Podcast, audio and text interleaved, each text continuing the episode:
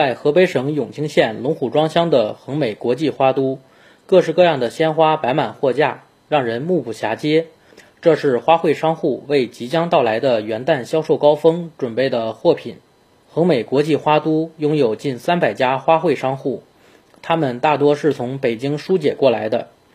当地政府紧抓非首都功能疏解机遇，转变思路，调整农业产业结构。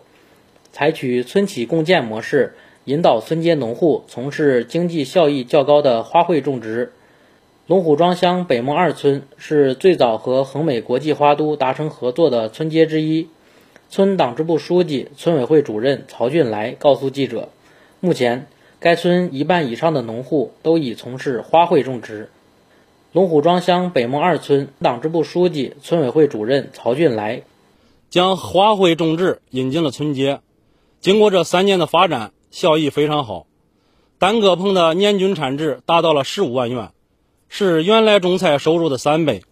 目前，龙虎庄乡已有十一个村街与恒美国际花都合作，种植君子兰、仙客来等花卉品种三十多个，面积一百三十多亩，每个种植户年均增收一万两千元，切实为乡村振兴注入了动力和活力。龙虎庄乡党委副书记宋新瑞表示，将围绕恒美国际花都，大力发展花卉产业，助力乡村振兴。龙虎庄乡党委副书记宋新瑞，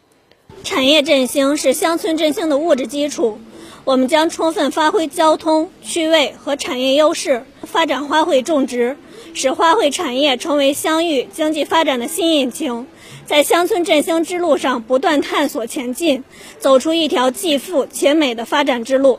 新华社记者张硕，河北石家庄报道。